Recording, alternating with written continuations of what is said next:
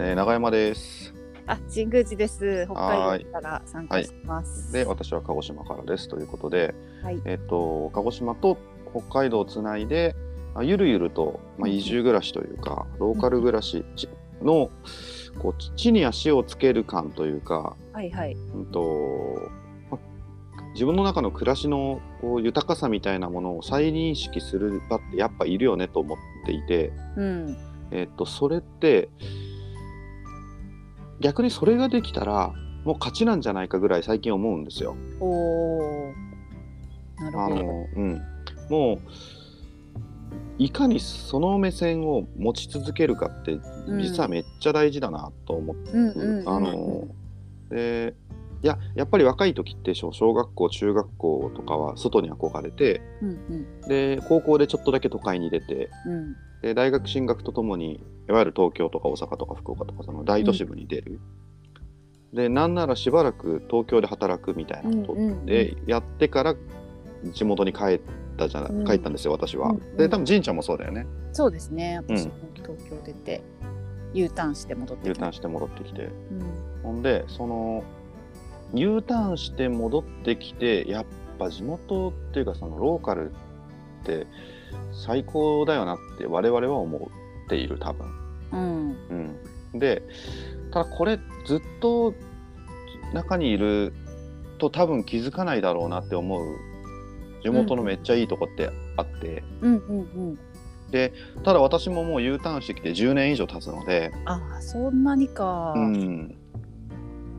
らこれその自覚的に田舎、うっていうか自分の半径1キロの暮らしの豊かさみたいなのを再確認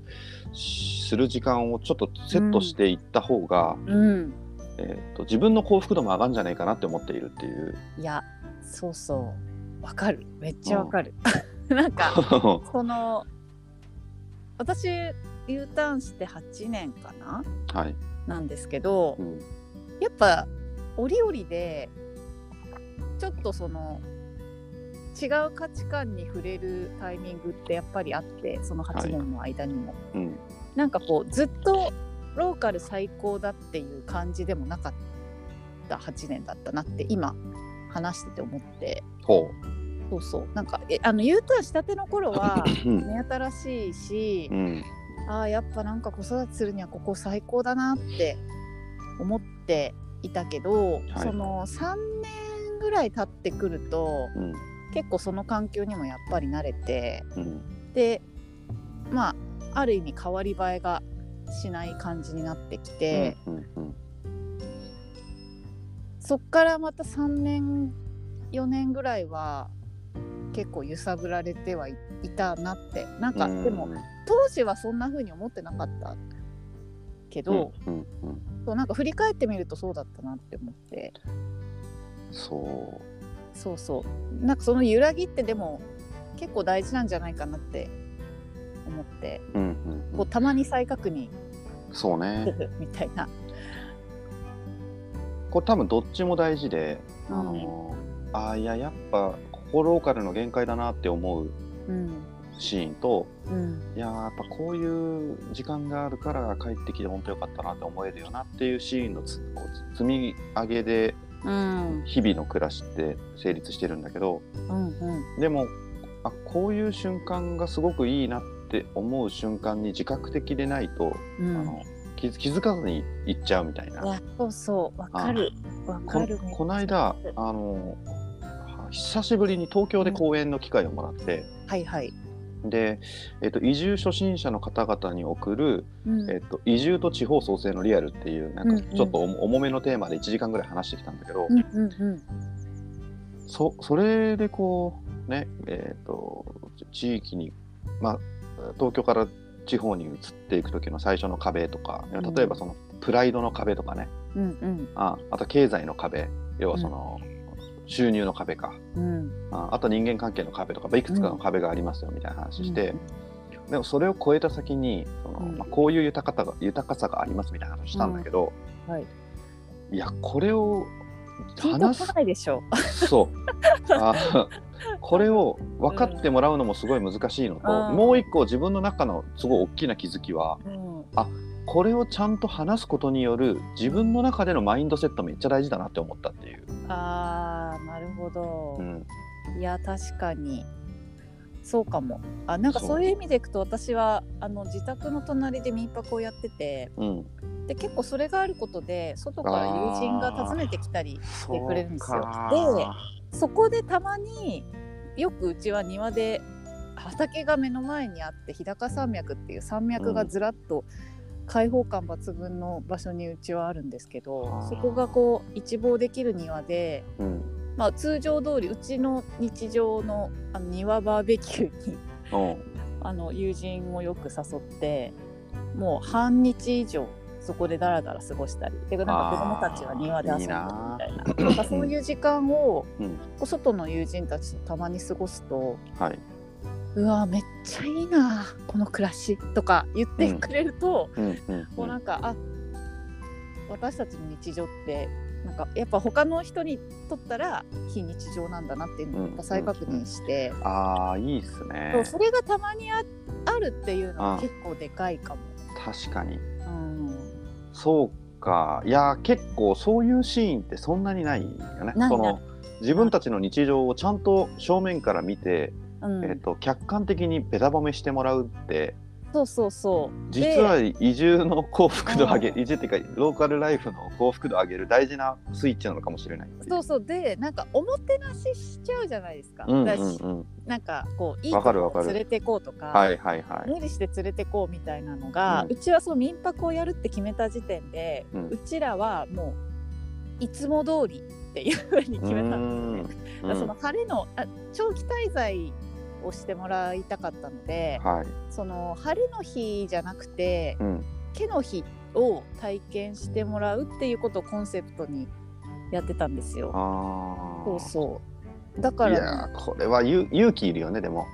勇気いる勇気いるけど、そうでもね実際10人それで移住したし、すごい わそうそうやっぱそこの幸福度を具体的にイメージしてもらえたその日常の幸福度をすごい解像度高くイメージしてもらえたのかなってその結果なのかなと思ってその10分っていう数字は。うん、たえ何年で10組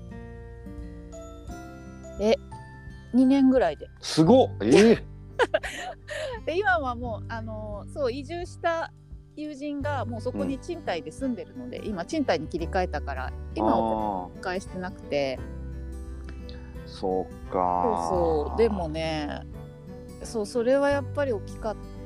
たなってあーそう移住ってなると観光だとね、そのやっぱ一時期の楽しさがどれだけ楽しいかとか、んうんどんな体験ができるかっていうところが大事ですけどやっぱ移住ってなると暮らしのイメージがねやっぱり大事ですよね。いやもうおっしゃる通りでああの、いやその毛晴れと毛でいう毛のプレゼンテーションってうん難しいので、難しいあ難しい。ので私ねあの一応こう見えて市長やってるんですけ どああ そうだったの忘れかそけうてそうそうた今一応普通に話してるけど一応市長やっていてではいあの結構県外の VIP の方々を、うんあのこう受け入れるというかね、うんあのまあ、接待的な話、んせまあ、うん接待か、せうん接待っていうかその例えば会食の機会あのせっかくお越しいただいてるわけですから、いそれはあの例えば食事ご一緒させてもらうとかもあるんですけど、うんうんうんその、まあ、地元にもすごいいろんなお店があるし美味しいとこもたくさんあうんあって、うんでただもうご飯よりも、うんこの間初めてあのうん焚き火接待っていうのをやって、うんで、まあ、私はそのひ日置市って町の 4, 4町合併だから1年ずつ引っ越して回っていってるんですけどはいはい。もともと住んでた町は温泉街結構都市部で,、うんでそこからお去年まず一一番、えっと人口が減少率の大きなうん町に去年移住して、そこでまず人間観がちょっと変わって、はい。まあ、田んぼのど真ん中をめっちゃ気持ちいいあぜ道を散歩するとかえー、最高。あとその庭で焚き火をうん定期。的にやるとか、うん。まあそのもともと住んでた場所は庭で焚き火とかちょちょっときついなみたいな、うんうんうん。結。構民家も隣そう密集してるし、うんうんうん。でもそそっちの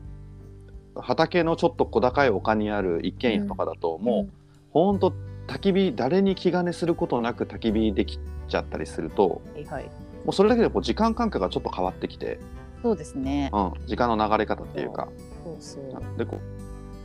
うな揺れる焚き火を家族で眺めながら、うん、あのコーヒー飲む時間がいかに豊かかとかすごい感じるわけですよ。うん。う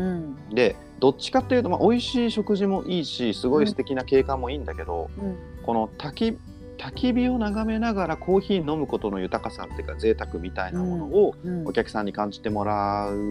いたいなと思ってこの間うん某某社の社長さんが来られたからはいはい。ちょっと自分で火を起こしてちょっと一緒にはい焚き火かけ囲みましょうよっつってああ、いいですね。でやった時にうんなんかこういやこういうプレゼンってめっちゃ大事だけど うん。すげえ勇気いるなと思ったっいてや、い。そううですね。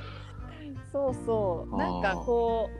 う、自分を信じきれてないとできないんですいよ。や、そうなのよ。そうなのよ。言っち ゃうと。 いや、そうそうそうそう。そうなんです。でなんかマッチしないならいいやぐらいなそう、そうなの。心持ちでないうん、そうとそうそできないかも、確かに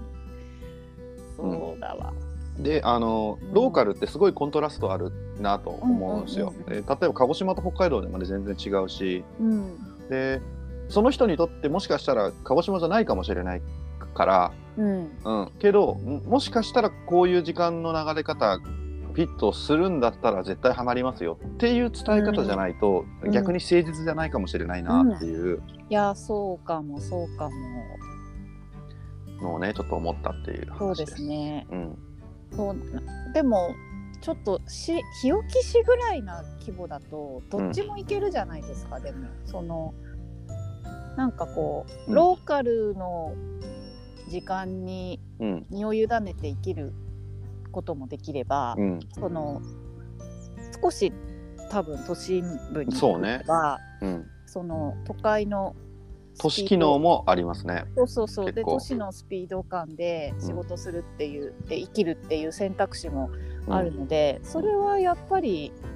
あのいいなって思います。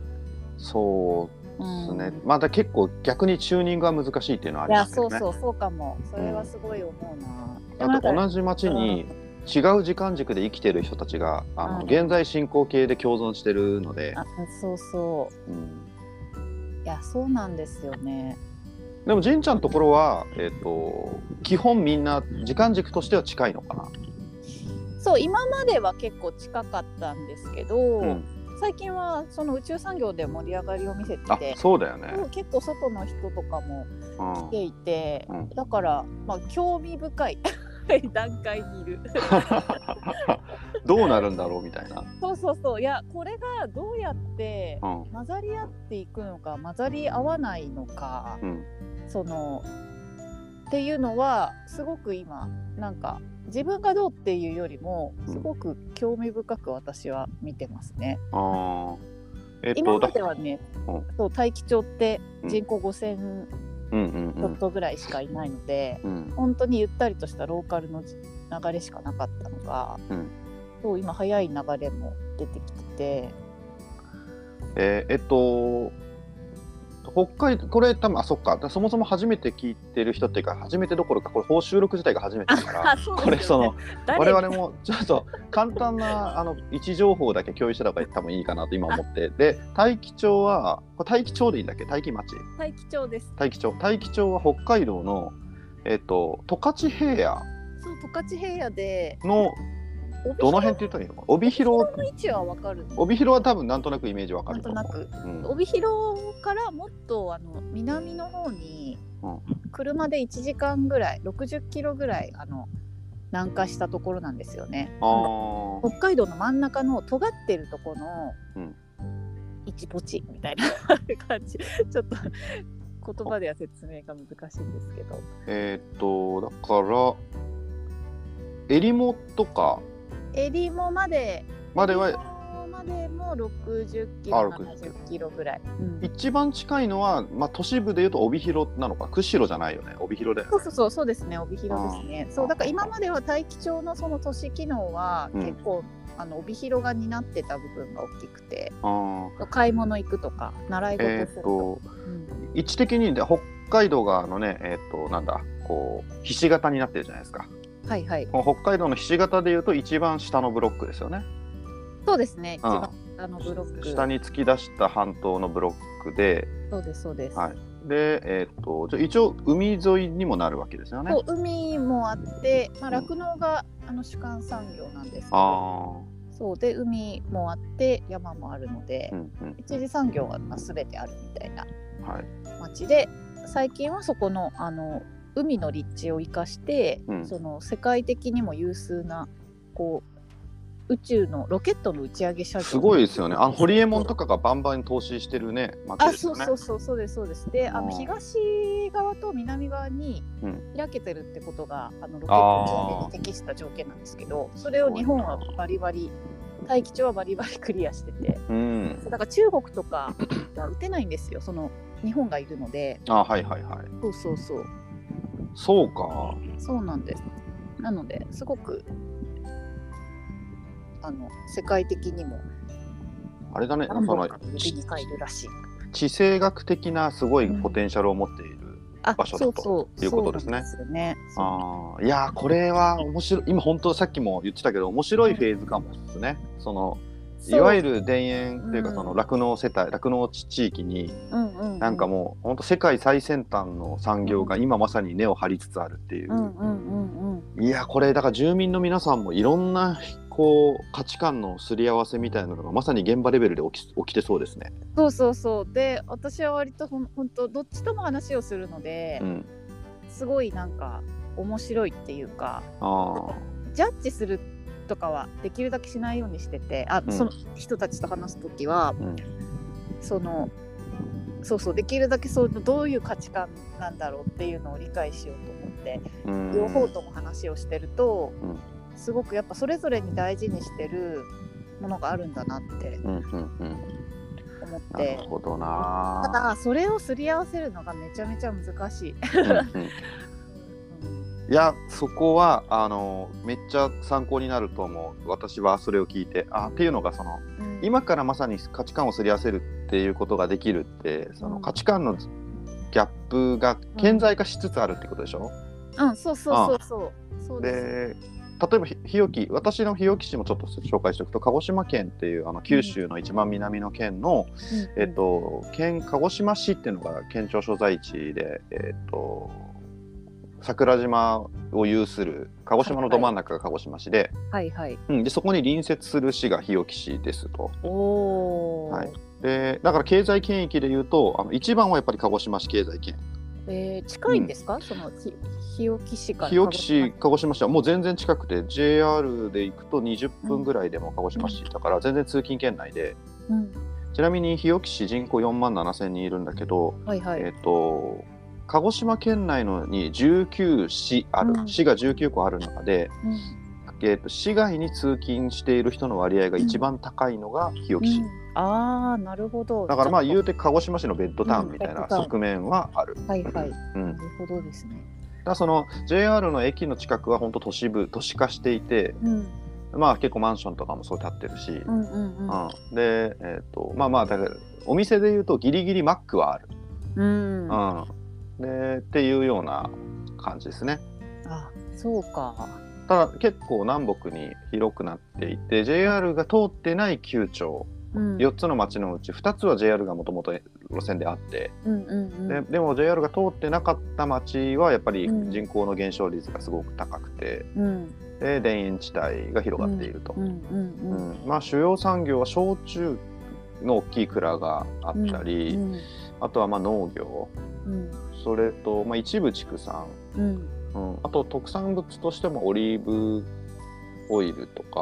はい。あとは魚介系かな、うんうん最近だとあのホタテの上位互換と自分たちは言っている月被害っていう回がちょっとバズり始めてるんですけど、えーまあみたいなところですね。ではいさっきちょっとだけその都市部とそのうん田園地帯ではその時間の流れ方が違ったりするみたいな話の、そのうんそこには確実に、えっとうんに 2, 種類の時間の流れがあるけど、うんああえてそれを融合しようみたいな努力ってそそこまではしてなかった過去があって、うんうん、でそこをただあの今私も4つの町をこう引っ越しながらそこをかき混ぜようとしていてですね、うんうんだからまさに今あのかき混ざりつつある産業構造上かき混ざりつつある大気町のうん状況はすごく参考になることありそうだなと思いながら今聞いてまいしやたー。そうただ私はまだ解決策が見つかってるわけではなくてうんでもなんとなく今ぼんやりと思ってるのはその場の信頼感が結構大事なんですよね。ほうほうほなんかその価値観が違う人たちがうん一緒に議論をしたり、うんなんかこうんう肩を並べるっていうところに対してのそのお互いにちょっとやっぱ壁を設けるんですよ。う。あーその自わか分るの暮らしを守ったり、うん例えば宇宙産業の民間企業の人たちは、まあ、自分たちの事業を伸ばしていかなきゃいけうなんいかうらんうんそのもともといる地元の人たちの話ばっかりうを全てこう聞いてるわけにもいかない側面うんあったりとかして、確かにね。そうそうなので結構その何もなしにこう話してしまうとお互いにやっぱりどっかその踏み込まれないための壁をわかる。ガードを上げるそうですねガードの下げ方をそうね。そう。あそうそうちょっとこの話面白そうだから2本目でいきましょうか。読めてうんとりあえず1本目はねちょっと軽い自己紹介と、うんうんなんで私がこう移住、えー幸福論をやりたいって思ったかっていう話を、はいままず収録できたらいいかなと思っていたので、はい。はいまあ、移住幸福論で言うと私要は自分のためにやってる部分結構ああると、うんうんうんそれはちゃんと定期的に自分の暮らしってこういうとこ本当おもろいと思うんだけど自う信んないんだけど、でも意味あるよねみたいな確認をねじんちゃんとしたいっていうことですので多分同じようなふあのなんていうか同じ問題意識持ってる人は全国で結構いると思うんですわ。確かにあとなんあかあ多分移住8年とか10年とかっていう、うんこう経てね、うん経たそのこうそうそうそうそう。流れ的にもうん結構近しいものがあったりそうなの、そうなのですよ、ね。だからじんちゃんとはあのまあいいやじんちゃんとの出会いとかもちょっと面白かったから。いやそうですねいうやん私いつだったっけって私もなんかお風呂入りながら考えてて、 うんあそうそういえばそれも移住に関するプロジェクトだったなってそうそうなの。いえばそうでいやちょっとそれはガード下げるの話とちょっと通じるとこもあるからちょっともう一本取りましょうあ。はい、 じゃあとりあえ いっずぱいるとりあえず1本目はここまでということうんでうんありがとうございました。はいまた次回もよろしくお願いします。ありがとうはーいはい